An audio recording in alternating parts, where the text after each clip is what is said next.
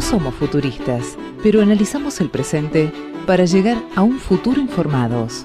Gaceta 3.0, un podcast actualizado en el momento que lo escuches.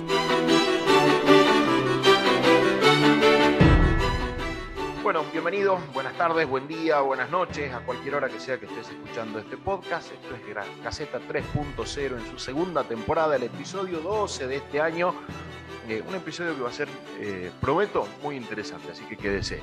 Venimos eh, hablando de un montón de temas que probablemente no están en la agenda pública o en la agenda mediática y algunos temas que consideramos nosotros que merecen ser analizados para que vayamos entendiendo más o menos para dónde va la cosa. Y en esta oportunidad nosotros hemos planteado la posibilidad de hablar del nuevo mundo laboral. ¿Qué quiere decir esto? Este, este nuevo mundo que han perdido millones de empleos en el mundo por la pandemia, pero hay nuevas formas de empleo a través de aplicaciones móviles como Rappi, Uber, eh, Airbnb para los que se dedican al turismo, está este, pedidos ya, hay mucho empleo precarizado, probablemente producto de estas aplicaciones, nuevas relaciones sindicales, la automatización del trabajo. Hay un dato eh, llamativo. En Estados Unidos, uno de cada 56 trabajadores activos trabaja en Amazon. Y Amazon está automatizando absolutamente todos sus empleos. O sea que cuando lleguen a robotizar todo, esos uno de cada 56 empleos activos en Estados Unidos se van a perder. O sea que va a generar mucho más cosas. Bueno, ¿qué nos depara el mundo? ¿A dónde vamos? ¿Y cómo es este nuevo mundo laboral o esta nueva relación de empleo. Con nosotros, nuestro invitado Juan Manuel Octaviano, que lo presento como siempre al final. Juan, muchas gracias por haber estado, por, estar acá hoy. Bueno, muchas gracias, Diego. El, de lo que vos describís, creo que el problema más urgente y sin embargo el que está, el que a veces se visualiza eh, más lejos, es el tema de la precariedad.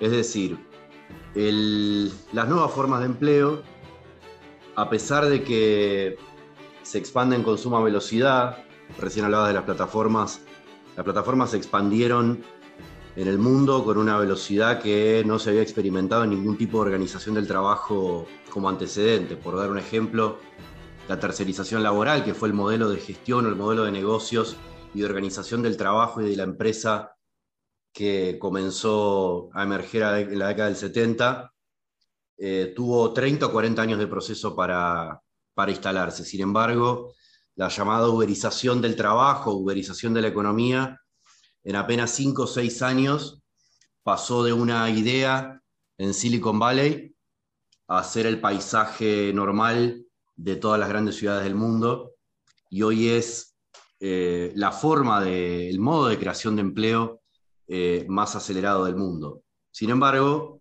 en condiciones de precariedad. Y esto te lo cuento para contrastar de alguna manera con otra idea neoliberal sin dudas, planteada desde hace muchos años, pero en esta época eh, más resonante, que es la idea del fin del trabajo. Es decir, a través de la automatización, de la robotización, tanto mecánica, robótica como digital, el planteo neoliberal desde hace muchos años es una suerte de amenaza por el fin del trabajo. Es decir, el planteo es que en los próximos 20 o 30 años, sin mayores datos, sin mayor evidencia, se afirma que el trabajo va a ser eliminado, que millones y millones de personas van a perder su empleo por el reemplazo de las máquinas o del emergente digital. Y si bien se experimentan algunas transformaciones en el mundo del trabajo producto de la automatización, lo cierto es lo que mencionaba antes. Lo cierto es que la tecnología implica la creación de puestos de trabajo y el problema no es la falta de trabajo, el reemplazo, la pérdida de puestos de trabajo, aunque los hay, eh, aunque los hay, el problema es la precariedad. El problema es que los puestos de trabajo que se están creando en torno a, a las novedades tecnológicas son en condiciones de precariedad. Y en especial un tipo de precariedad que es la falta de reconocimiento de las relaciones de trabajo, que es el común denominador eh, de los casos que contaba recién, como Amazon, Pedido Ya, Rappi, Uber. Es decir, estas grandes compañías no solo evaden regulaciones fiscales, sino sobre todo evaden regulaciones laborales, no reconociendo que existen relaciones de trabajo al interior de su modelo de negocios. choferes, repartidores, trabajadores de almacén son contratados como si fueran trabajadores autónomos eh, y por lo tanto no cuentan con derechos laborales básicos y no cuentan con derechos sindicales. Creo que esto es el, panorama, eh, por lo menos que a mí más me, interesa describir respecto de lo, que, de lo que vos planteaste, Diego. Ahora, eh, es, un, es, un, gran problema basado en cómo viene, cómo, cómo, concebimos nosotros el trabajo a partir de la ley de contrato de trabajo, que es de 1970 y demás, pero hay, hay una realidad que esto, esto nos viene atropellando. Digo, hay un montón de gente sin laburo que encontraron alguna forma de tener algún ingreso y una vida más o menos digna o digna, algunos porque ganan bien, les alcanza para, para vivir, pagar un alquiler y demás, a través de estas aplicaciones, ¿no? Y, insisto, Airbnb será para gente que tiene más de una vivienda y la puede alquilar, entonces es como para otro estatus. Pero pedidos ya y Uber y Rappi les da cierta estabilidad, aunque sí es verdad lo de la precariedad, porque no tienen acceso ni siquiera a jubilación, no tienen obra social, no tienen absolutamente nada, y las empresas creadoras de estas aplicaciones no tienen una relación laboral, por lo cual quedan liberados a, si te accidentas, jorobate, por ejemplo. Pero ¿cómo podemos avanzar en sostener de alguna forma este modelo de nuevos empleos, pero para que esta gente tenga algún nivel de protección, digo, ayornando los modelos de contrato de trabajo, convenios colectivos y demás, en un mundo que ha cambiado totalmente y que cambia constantemente y las leyes van quedando atrás. Sí, yo creo que todo, a ver, el planteo de la llamada economía colaborativa, que es como la punta de lanza de este modelo de negocios de las plataformas es que todo lo que pueda ser plataformizado va a ser plataformizado, ¿no? Todo lo que pueda ser adaptado a este modelo de negocios va a ser adaptado a este modelo de negocios, ¿no? Es el comportamiento del capital, digo, no hay que sorprenderse, ¿no? Digo, pues, las, las nuevas formas de organización del trabajo y los nuevos modelos de negocio siempre buscan reproducirse al máximo y las transformaciones que efectivamente, las transformaciones que podríamos decir positivas que efectivamente plantea la tecnología a la hora de organizar el trabajo, tienen que ver con la posibilidad de la autogestión del tiempo, eh, de la soberanía del tiempo de trabajo por parte de los trabajadores y trabajadoras. Yo veo este aspecto positivo desde la mirada de los trabajadores y trabajadoras. Por, dar un ejemplo, los repartidores y repartidoras, aunque trabajan eh, más horas de las que quisieran, eh, tienen, por ejemplo, la posibilidad de rechazar pedidos o tienen la posibilidad de desconectarse de la aplicación ocasionalmente sin sufrir una sanción. Algo que para el modelo fordista, el modelo de la fábrica asociado a un determinado territorio, un determinado colectivo de trabajo, eh, a un determinado espacio, eh, no, no, es posible. Obviamente perviven muchas de estas industrias y muchos de estos servicios con estas características, pero en estos sectores eh, esta soberanía del tiempo no es posible.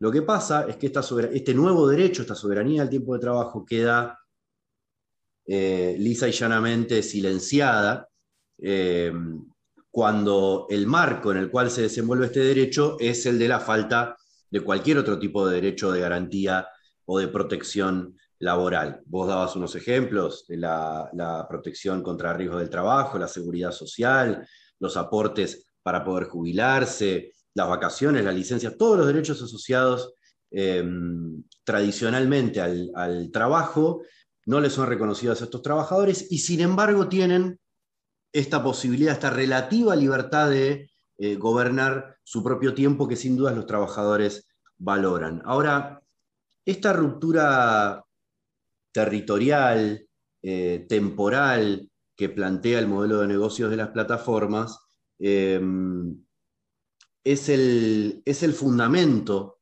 de la economía colaborativa para lograr la desregulación total del trabajo. Fíjate qué interesante. El planteo de ser tu propio jefe, de Em, de esta, fantasía de la economía colaborativa de eh, no tener empleador, que sin dudas es un mito, se basa en la, efectiva, en, el efectivo, en la efectiva reivindicación, deseo, aspiración de los trabajadores y trabajadoras de tener una limitada libertad para decidir sobre sus propios horarios. Como la gestión algorítmica permite esta relativa autonomía en la gestión del tiempo, basados en una vocación legítima de los trabajadores y trabajadoras de que no le manejen el tiempo al 100% en la idea tradicional, por ejemplo, de la jornada continua de ocho horas, eh, basándose en esta legítima reivindicación, justifican o fundamentan el avasallamiento de todo tipo de derecho fundamental del trabajo. Mi propuesta sería invertir la lógica o sumar las lógicas, es decir, sumar los derechos reconocidos, consagrados en el siglo XX para el conjunto de los trabajadores y agregarle además estas nuevas garantías o estos nuevos derechos que pueden ser, eh, que pueden ser incorporados como a la caja de herramientas del trabajo, como la soberanía del tiempo de trabajo. Y una aclaración final. El modelo de negocios de estas compañías no depende ni de la explotación del trabajo ni de la evasión fiscal.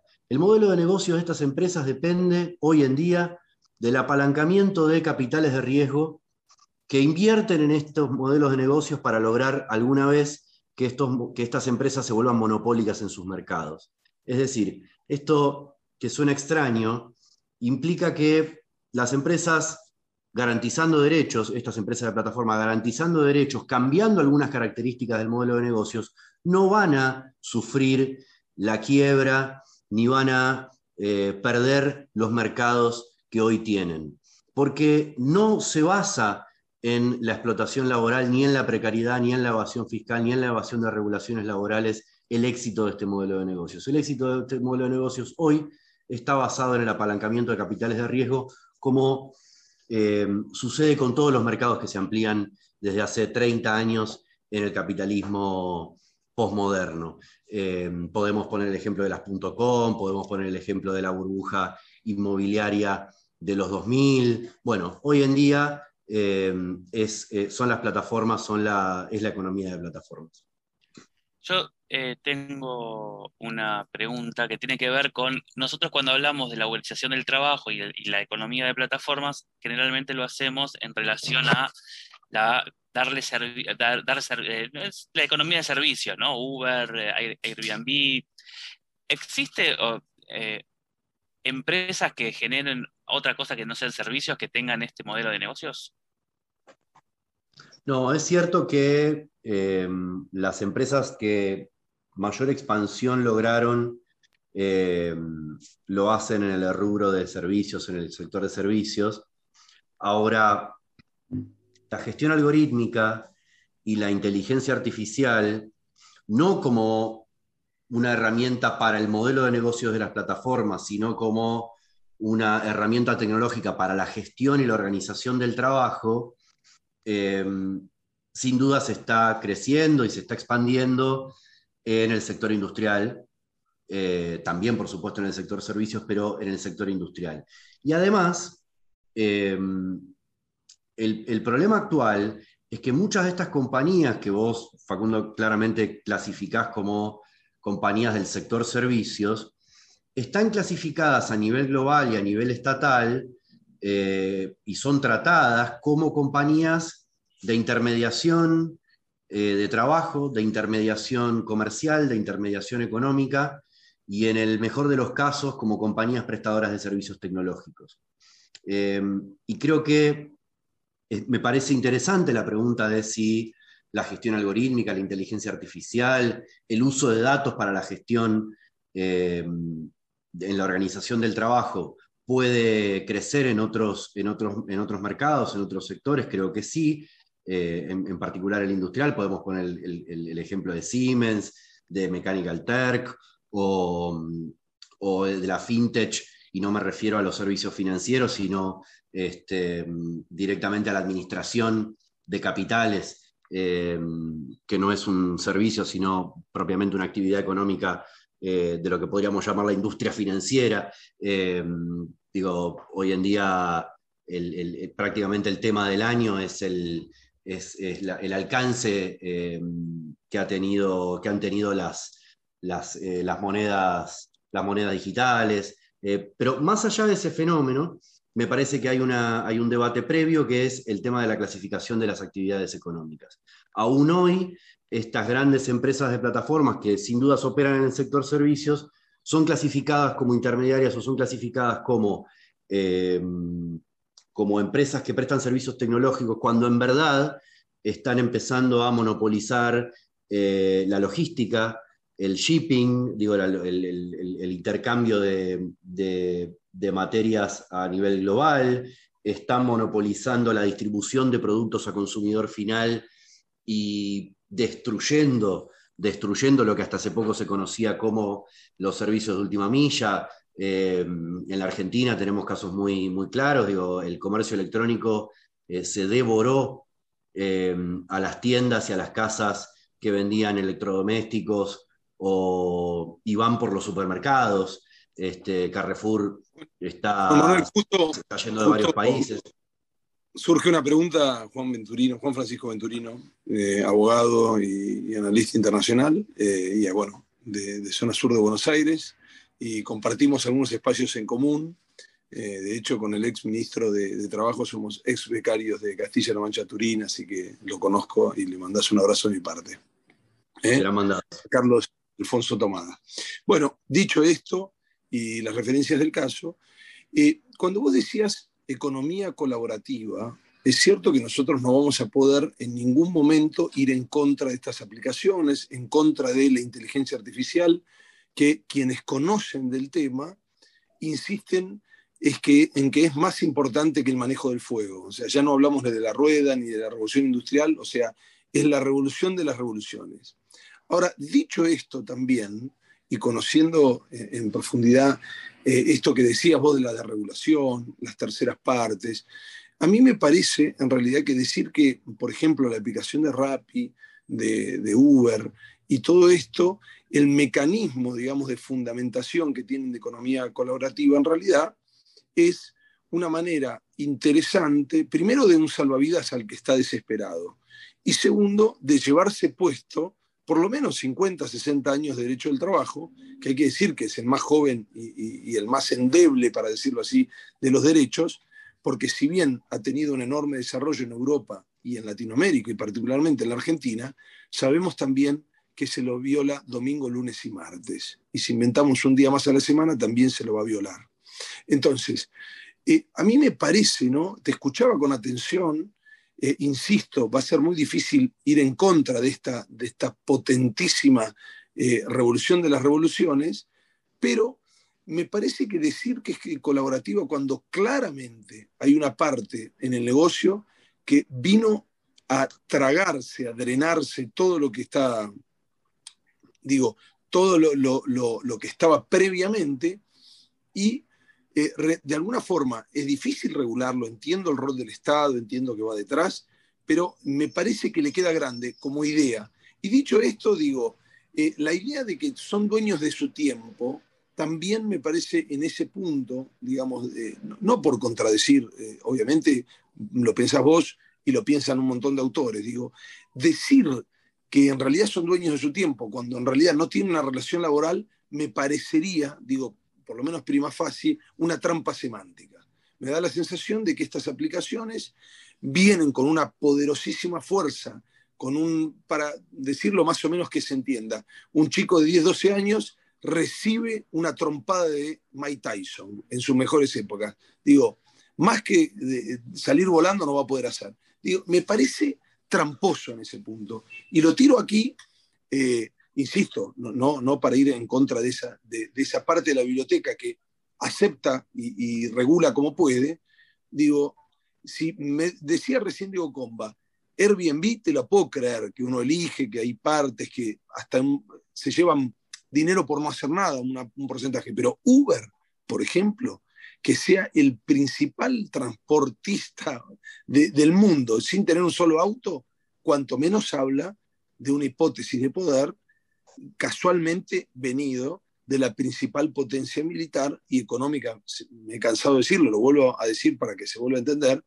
económica y militar mundial indiscutida que es los Estados Unidos. ¿no? no se me ocurre, por ejemplo, que esa aplicación surgiera en Argentina o en Sri Lanka y que pudiera ampliarse como se ha ampliado. Esto tiene que ver con otra lógica, es una lógica de poder. Quisiera saber si estás de acuerdo, por lo menos en el último aspecto. No, sin duda, Juan, para, es para debatir y así lo tomo. Eh, y además tenemos formación común. Eh, no podría ser otra cosa más que tomarlo a bien y debatir. Eh, yo, sin duda, rechazo el concepto de economía colaborativa. Y lo, ah. digo, y lo digo claramente. antes lo mencionaba para, precisamente para describir lo que fue en su momento el planteo inicial de la economía de plataformas, eh, en el sentido semántico, como bien lo decías, eh, eh, como bien vos lo decías, es decir, la afirmación clave de prometer la plena autonomía, ¿no? resumida en esta frase de, Uber, sé tu propio jefe, no es más que un mito, no es más que una, no es más que una, falsedad, eh, ideológica, política, económica, jurídica eh, y moral. Eh, yo no, suscribo, suscribo en ese sentido con lo que planteabas. Ahora, precisamente porque... Yo diría esa, yo diría esa inmoral más que moral, pero... Sí, una falsedad moral, digo, una inmoralidad. es decir, es una mentira, ¿no? Es una mentira.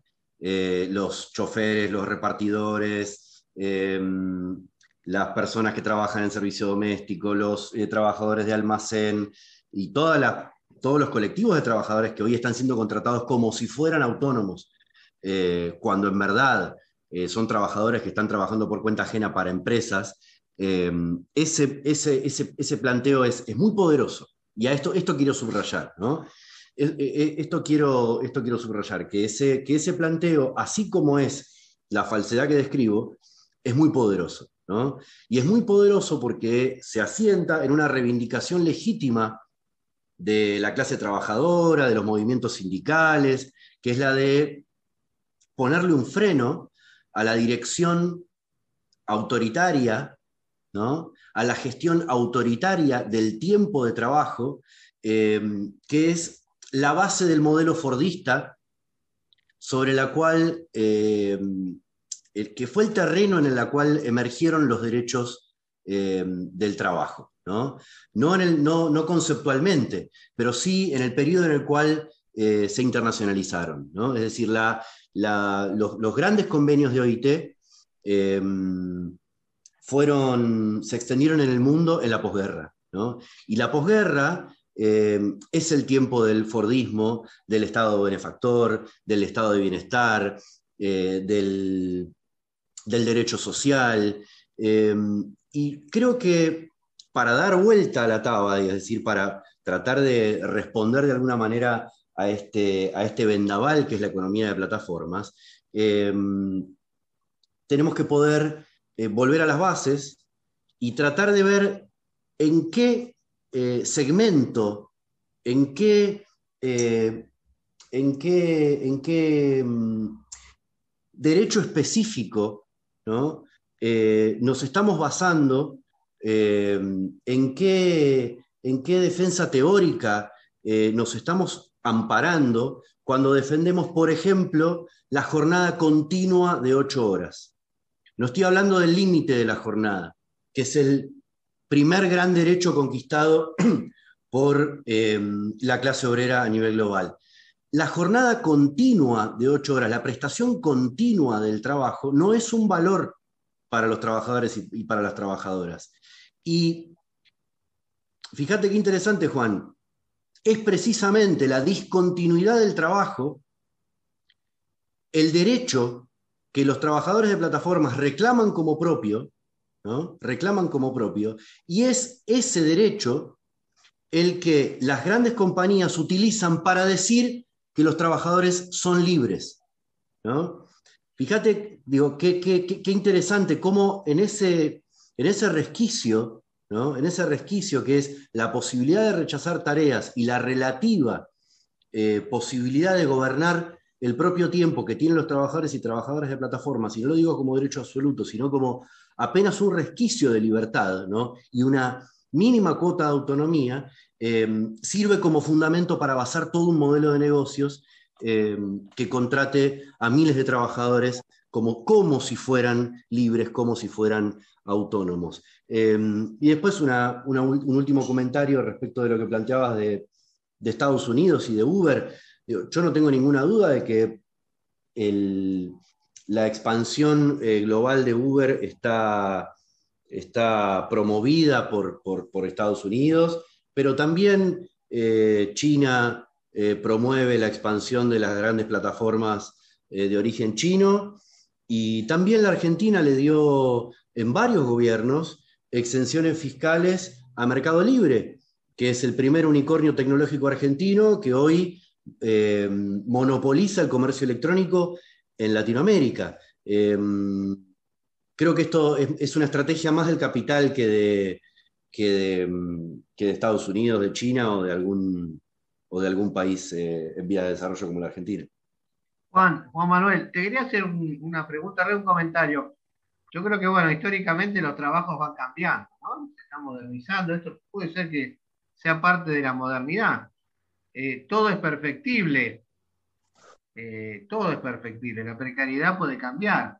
Lo que yo te quería preguntar es cómo tallan los sindicatos en todo esto. ¿Qué están haciendo, si es que están haciendo algo? Eh, y cómo, cómo están trabajando, si hay acuerdos, ¿qué, qué se está haciendo a nivel sindical al respecto. Em, a ver, sin dudas este es un modelo de organización del trabajo y un modelo de desregulación de las relaciones laborales que tiene por objetivo principal impedir a toda costa la organización colectiva al interior de estos espacios de trabajo o de estos espacios digitales de, trabajo. Y eso, y en, ese, y en esa estrategia o en ese objetivo, este modelo de negocios hasta ahora ha demostrado mucho éxito. Y lo digo con pesar porque em, la, aparición de Uber en, Estados Unidos y la expansión de las empresas de las plataformas de delivery en Europa o el crecimiento de Amazon a nivel global ya es un hecho de hace una década.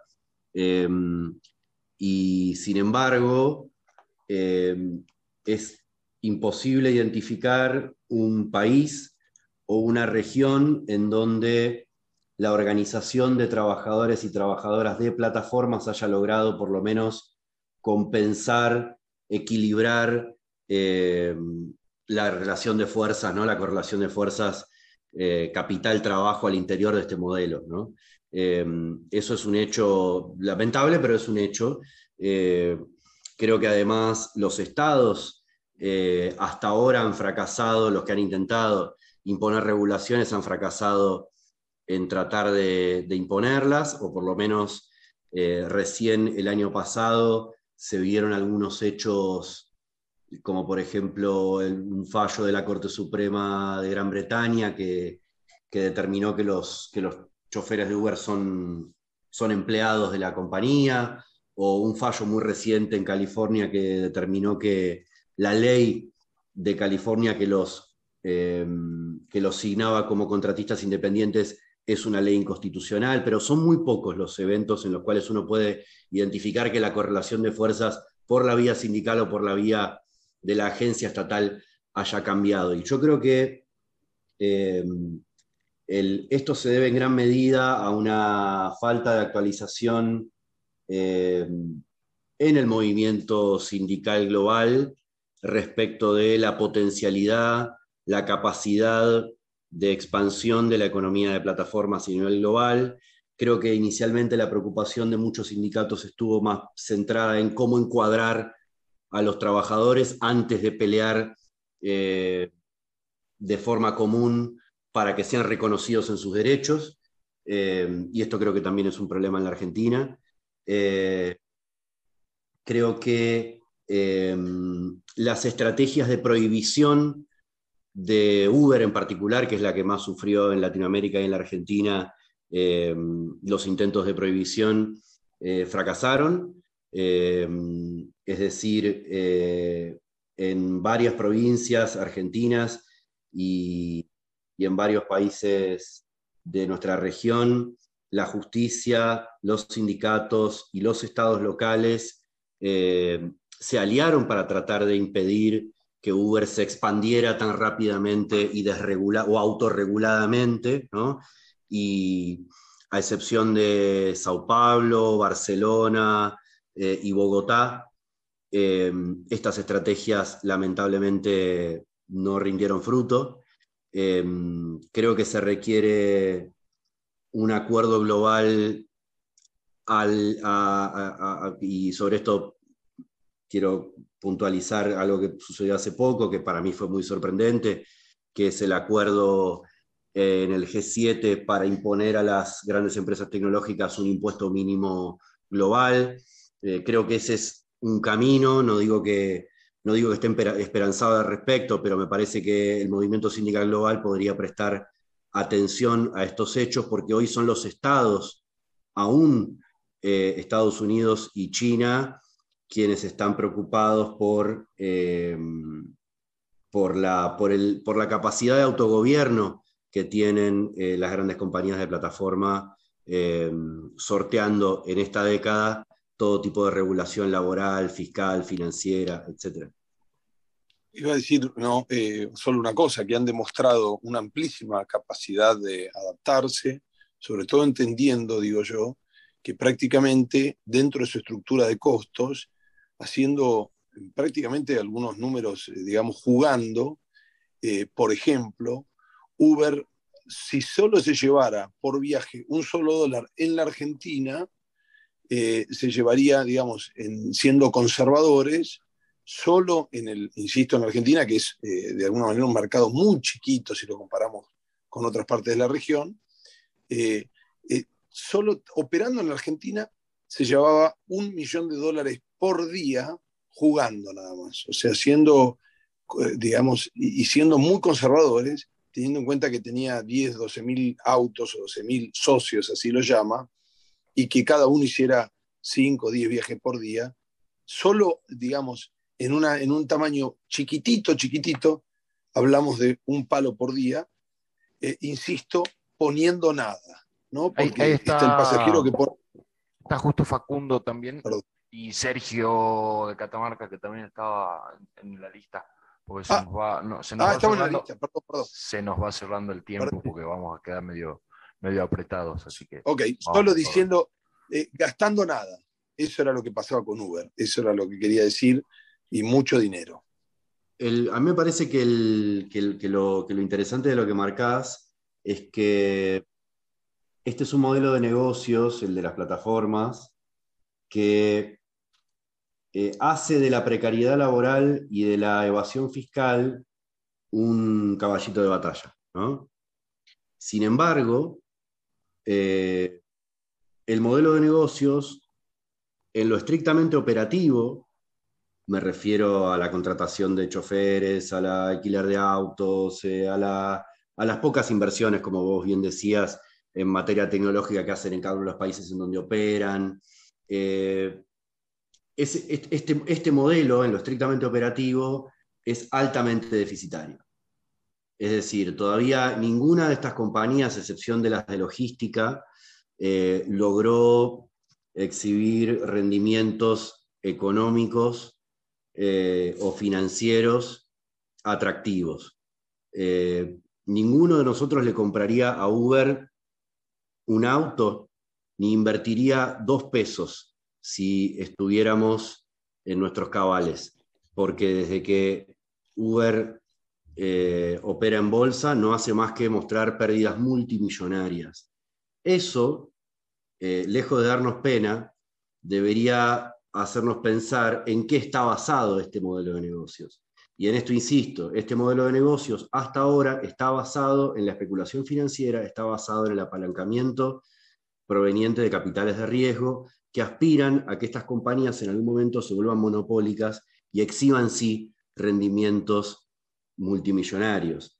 Esto nos tiene que hacer pensar que estas compañías van a sobrevivir aunque se les impongan regulaciones fiscales y aunque se les impongan regulaciones laborales. Es decir, si garantizan derechos laborales y si cumplen con lo que tienen que cumplir en, materia fiscal, en el caso de Uber, tributar como una compañía de transporte, sino como una intermediaria tecnológica, aún haciendo esto, el modelo de negocios va a pervivir porque no está basado en la desregulación como eh, se cree, sino que está basado en el apalancamiento de los capitales de riesgo.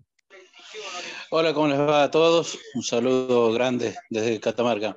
Eh, a mí me gustaría saber si esto de la economía colaborativa no es un robo a, algo que se inició por el lado de la cultura. Yo soy gestor cultural y lo vengo viendo hace mucho tiempo con el crowdfunding, este, eh, que fue una, una, necesidad, obviamente, de búsqueda de financiamiento de manera no convencional y, y la palabra bien lo dice colaborativa, ante la falta de capitales que casi nunca se dedican a la cultura, obviamente.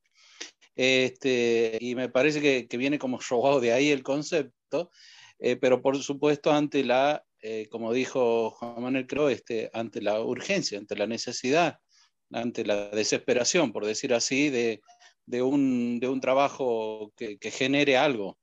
Y, y, mejor si es sin, este, con esa libertad, con esa cierta o cierta, voy a decir en el sentido de negarla, ¿no? Libertad de, de, horarios y de, y de, eh, y de contratación. Eh, porque, claro, al no haber un contrato, eh, cambia. Pero yo este, no sé si, si, me permiten irme a otro punto, porque yo lo que veo que la pandemia también está generando modificaciones de otro tipo, ya no solamente en esto, que es la emergencia, sino ya en el empleo estable cómo son las leyes eh, que se están ya este, impulsando en distintos lugares del mundo sobre reducción de la jornada laboral y sobre todo la, la, consolidación del, del, home office ya como una actividad, pero que también genera otras cuestiones a tener en cuenta, es decir, está bien, se cae el Estado como, mejor dicho, el Estado, el empleador vigilante, te quiero aquí para ver si trabajas, este, pero eh, tendría que ir de la mano de eh, la asistencia, digamos, eh, por ejemplo, si yo tengo que trabajar de casa, me tenés que pagar el internet y, el mantenimiento de la computadora, por ejemplo, para decir, ¿no? pero eso generaría, por otro lado, al Estado una, una facilitación, una disminución de los recursos del gasto energético, de, de, de, otros gastos, digamos, que tienen que ver con la acumulación de gente. Ahora, eh, todo ese panorama lo veo yo que se, está modificando, se está discutiendo y analizando, porque me parece que esto de las mal llamadas, para mí, perdón, ¿no? lo digo claro en el concepto, como dice eh, Juan Manuel, de estar en contra, ¿no? o del robo, del uso de lo colaborativo, este, pero también se está yendo a una, eh, a, otro modelo de trabajo directamente y, también está generando una distancia más, más grande con la diferencia entre ser empleado y ser trabajador. ¿no? Eh, me gustaría saber si eso apunta a una reflexión. Eh, a ver, sin dudas. Creo que sobre lo primero que decías, creo que este, este modelo eh, logró esta expansión también tan rápida, tan veloz y tanta penetración a nivel global, eh, porque eh, venimos de varias décadas de triunfos neoliberales en relación al trabajo. Es decir, hay un proceso de individualización de las relaciones de trabajo hace, hace ya tres, cuatro décadas, eh, no es casualidad eh, que la tercerización, la descentralización productiva, eh, la desindicalización, el desempleo, sean el, caldo de cultivo perfecto para que este modelo de negocios emerja tan rápidamente. y en este sentido, quiero bueno, mencionar alguna, alguna luz de esperanza eh, en relación, por ejemplo, a la reacción de algunos estados eh, con, el, con el surgimiento, por ejemplo, el surgimiento no, o la necesidad de utilizar el teletrabajo como, como medio de, comunicación y de organización de las tareas para, para poder continuar trabajando durante la pandemia. Y es que, por ejemplo, en la Argentina eh, se aprobó una ley muy interesante en relación a la regulación del teletrabajo, eh, que además de incluir la compensación de gastos, que es algo que recién vos marcabas, eh, y ante todo imponer la igualdad de trato de derechos eh, entre los trabajadores presenciales y quienes teletrabajan, estableció el derecho a la interrupción de la jornada de trabajo para las personas que tienen a otras personas a cargo, es decir, la soberanía del tiempo de trabajo para las personas que eh, cuidan a otras.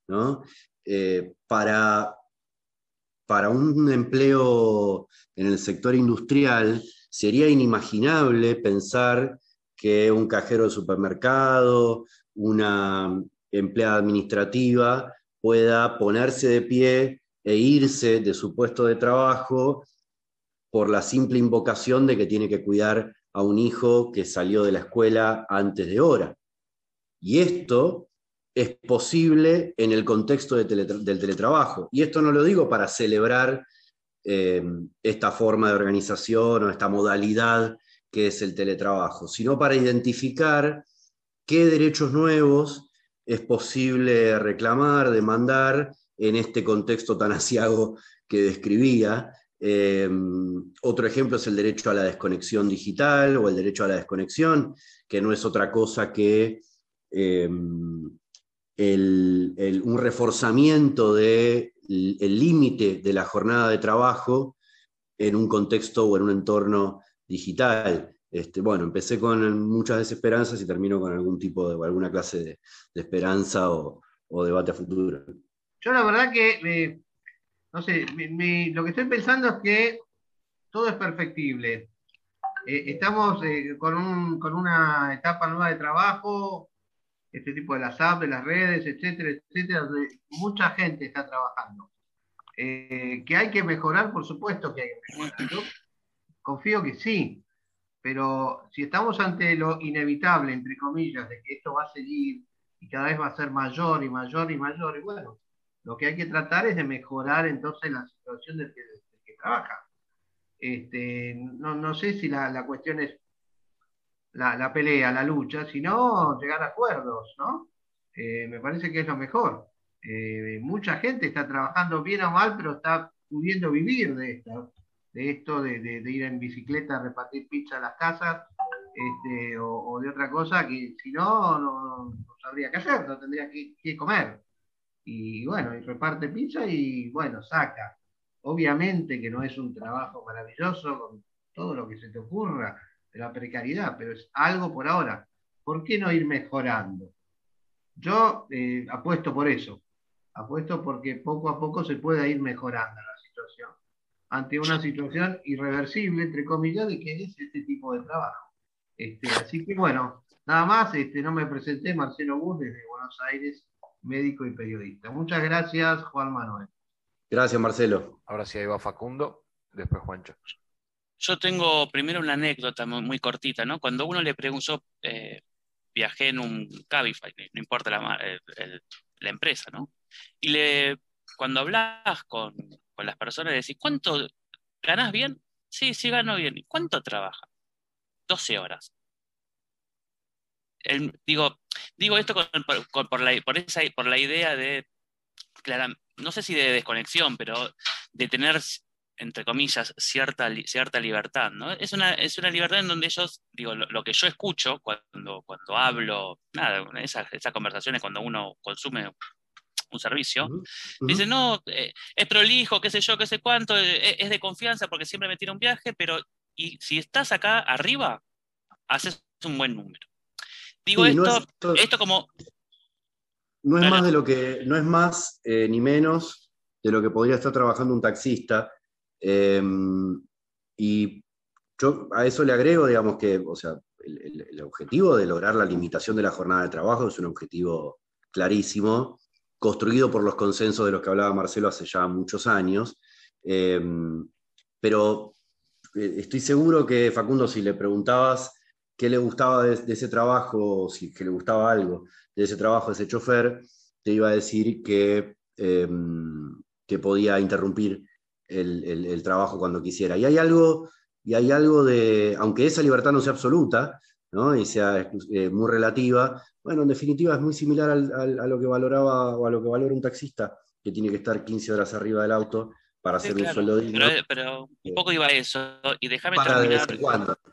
Déjame terminar con una idea. A mí lo que me preocupa de, todo esto es que la relación, está, la relación sociedad-capital, intermediada por el Estado como, como gran regulador, no estaría, y esto desde mi concepción, no estaría encontrando un método, un método de resolución para mí eficaz en materia de eh, reconocimiento de derechos y digo, la puja es tan grande que yo lo que me llevo de, esta charla sobre este tema es que el reconocimiento de derechos, y digo reconocimiento, eh, no, que uno se, que crean nuevos derechos, digo reconocimiento, vamos perdiendo 10 a 0.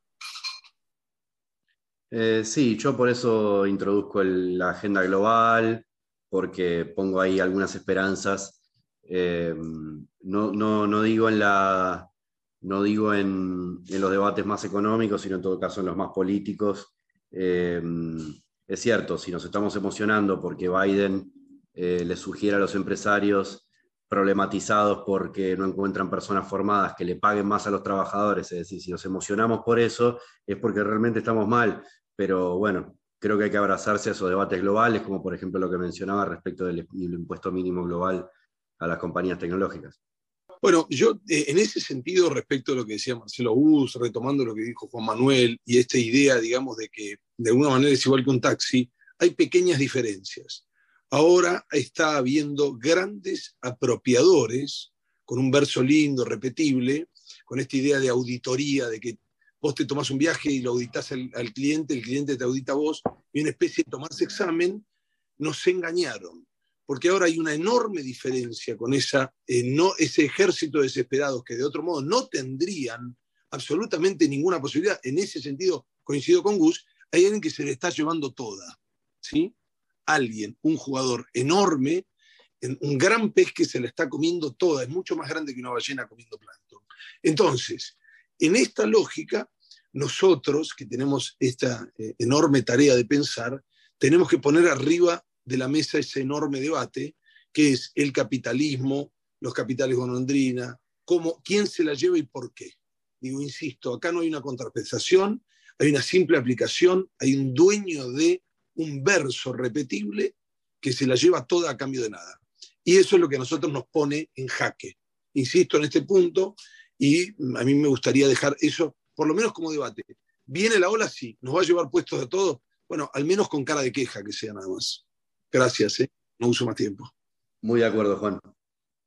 Sergio. Eh, justamente hablando de quién se la está llevando toda, me parece que siempre desde hubo alguien que se la llevó toda, si no fue el modelo industrial, después fue JP Morgan este, y el modelo de inversión, y, ahora lo está haciendo de algún modo la tercera economía y la cuarta economía, la economía descentralizada. Que, ¿Y por qué lo menciono? Porque me parece que también tiene que ver con la cuestión laboral. Hay muchos, este, eh, digo, estos que ahora hay eh, mucha gente que está sacando sus plazos fijos y algunos millonarios y ingresando se están convirtiendo en el trade, eh, o mejor dicho, en inversores de criptomonedas o de otros modelos este, descentralizados de inversión de plataforma que le generan un cuarto, o mejor dicho, un nuevo sueldo.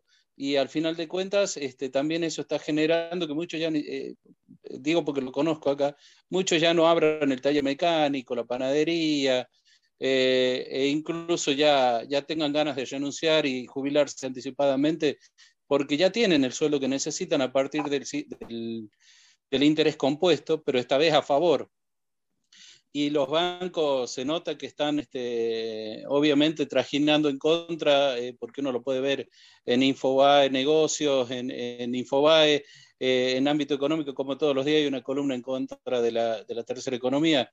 Uno fácilmente se puede convertir con fotitos en un, en un vendedor de NFT y, y, con eso generarse dos sueldos argentinos. Así que, eh, y creo que eso tiene, por digo, tiene que ver con, la, con lo económico, pero siempre me parece que va a haber una, una ballena. El problema es cómo distribuye. Si los bancos te dan un 3% y estos te dan un 20% mensual, eh, el problema es justamente de quién eh, aprovecha el beneficio, ¿no? Yo creo que eso debe ser eh, para tener en cuenta y creo que es un poco esta, digamos, esta, esta, voz de alerta que pone la economía, podríamos decir, tradicional, offline, frente a la cuarta economía, cuarto mercado, como, como lo llamás, eh, quizás ese sea el motor para el que algunos estados, eh, algunos mandatarios, algunas burocracias estatales empiecen a prestarle más atención al emergente de las tecnológicas, aunque más no sea para repartirse mejor la torta entre ellos. Este, mi perspectiva es desde los trabajadores, pero entiendo el, yo creo que es, a tener en cuenta eh, cuál está siendo el comportamiento de lo que podríamos llamar una economía más tradicional frente a este, frente a este emergente novedoso. Yo, yo para terminar es medio, medio una reflexión, digo, a mí me, me resulta muy interesante porque yo creo que hay un problema anterior a todo esto y se llama capitalismo y el problema, el problema de, lo que nos viene dejando el capitalismo es un mundo tremendamente desigual porque no más del 10%, y estoy exagerando en números porque no los tengo finitos, no más del 10% de la población mundial concentra el 90% de todas las riquezas. Y el resto del mundo estamos discutiendo estas cosas, si el trabajo dignifica, si cómo lo hacemos, si, si quién regula, cómo regula, y venimos discutiendo ahí y nos meten en la cabeza la meritocracia. Entonces tenemos un montón de gente que te dice, no, yo trabajo, me rompo el lomo, laburo 12 horas arriba del auto, 35 eh, horas al día frente a la computadora desarrollando aplicaciones y nos vienen con la meritocracia cuando es una mentira total, digo, ¿no? Porque nadie arranca del mismo lugar y nadie corre la, la carrera con las, mismas, con las mismas herramientas. Entonces nos viene, eh, el, capitalismo viene concentrando en un grupo chiquitito de gente casi todas las ganancias del mundo, al resto nos conforman con la meritocracia y venimos a discutir estas cosas. Digo, ¿el trabajo dignifica? Sí, dignifica cualquier trabajo. Está buenísimo que cualquier persona pueda trabajar de cualquier cosa, pero que tenga acceso a algún tipo de trabajo. Lo que me, lo que me preocupa es cómo sigue todo esto y yo no veo un norte porque los estados que son o debieran ser los grandes reguladores de todo esto en favor de las personas y no de los poderosos, eh, siempre quedan atrás, siempre, siempre quedan corriendo, atajando penales detrás del arco porque siempre llegan tarde y, la primera reacción es lo que venía pasando, por ejemplo, con Uber, vamos a prohibir. Y no funciona, no, no funciona el vamos a prohibir. Digo, ¿a dónde vamos como, como sociedad y como estados para decir, a ver cómo empezamos a distribuir un poquitito mejor la cosa y que la gente, en definitiva, pueda estar un poquitito mejor, sea más digna, tenga un poco de mejor calidad de laburo, eh, cantidad y, y, y que le rinda.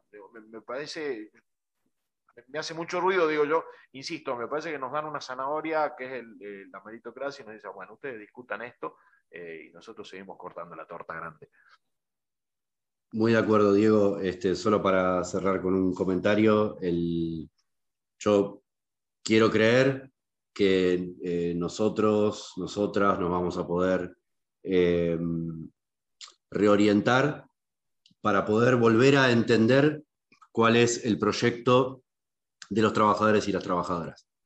Es decir, eh, quizás seamos nosotros los que estamos un poco dispersos y no estamos encontrando la voz, el código, los lenguajes, la semántica, eh, que estoy seguro que eh, tienen los trabajadores y trabajadoras que creo que tienen la brújula siempre, ese norte que, vos decís que, a veces es tan difícil de encontrar. Espero que esté.